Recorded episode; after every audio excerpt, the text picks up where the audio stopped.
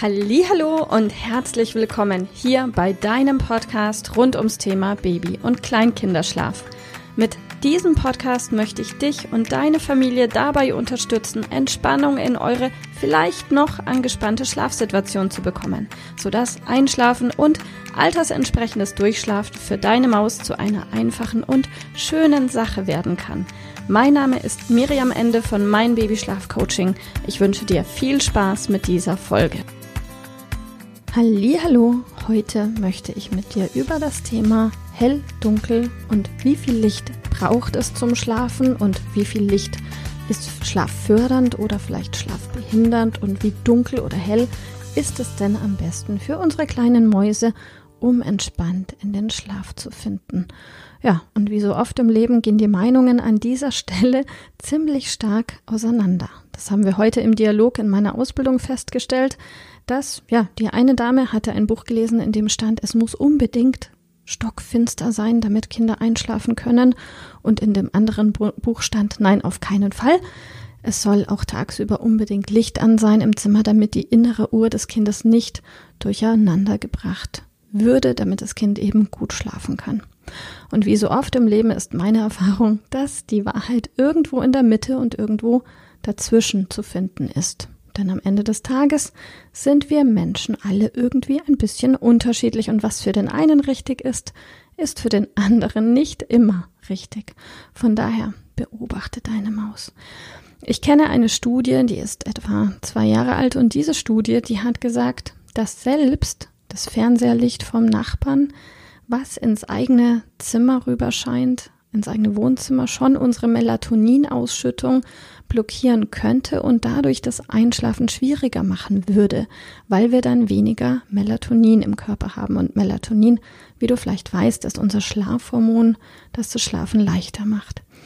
Und ja, Fernseher und blaues Licht stört vielleicht, auch da sind sich Forscher nicht immer ganz einig, ähm, die Melatoninproduktion. Aber in einem Punkt sind sich Forscher einig, denn wenn es dunkel ist, wirkt das Melatonin fördernd und Eben, Kinder können in der Regel ab der achten Lebenswoche sehr gut Melatonin produzieren und das macht das Einschlafen einfacher.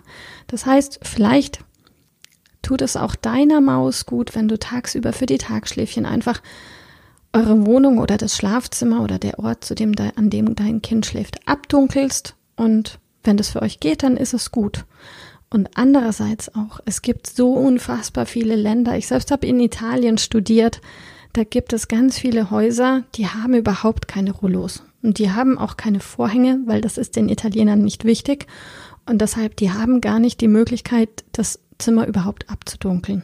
Das heißt aber nicht im Umkehrschluss, dass fast kein italienisches Kind keinen Tagschlaf machen würde, weil es so hell ist. Sondern es heißt einfach, dass die das für sich irgendwie anders hinkriegen.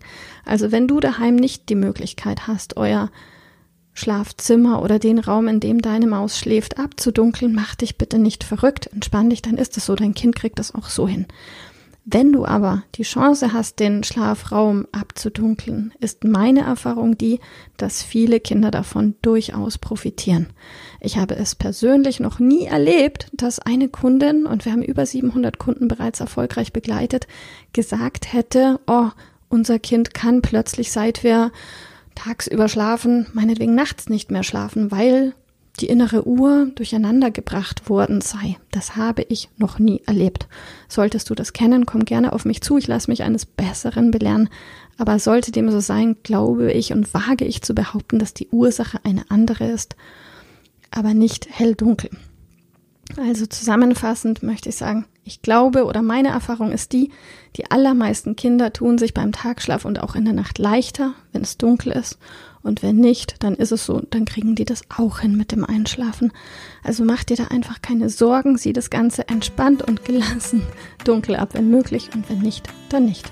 Ich hoffe, das hat dir zumindest in Sachen Entspann dich ein bisschen weitergeholfen hier. Hör gerne die nächste Folge und ich bin für dich da. Tschüss. Liebe Mama, ich hoffe, dass dir diese Folge gefallen hat, dass sie ein Problem von dir gelöst hat, dass dir auch weiterhilft. Falls ja, freue ich mich, wenn du uns auch auf Facebook und Instagram besuchst. Dort teilen wir täglich wertvolle Tipps rund ums Thema Babyschlaf mit dir, die dir dabei helfen sollen, mehr Schlaf und vor allem auch mehr Lebensqualität für dich und deine ganze Familie zu bekommen.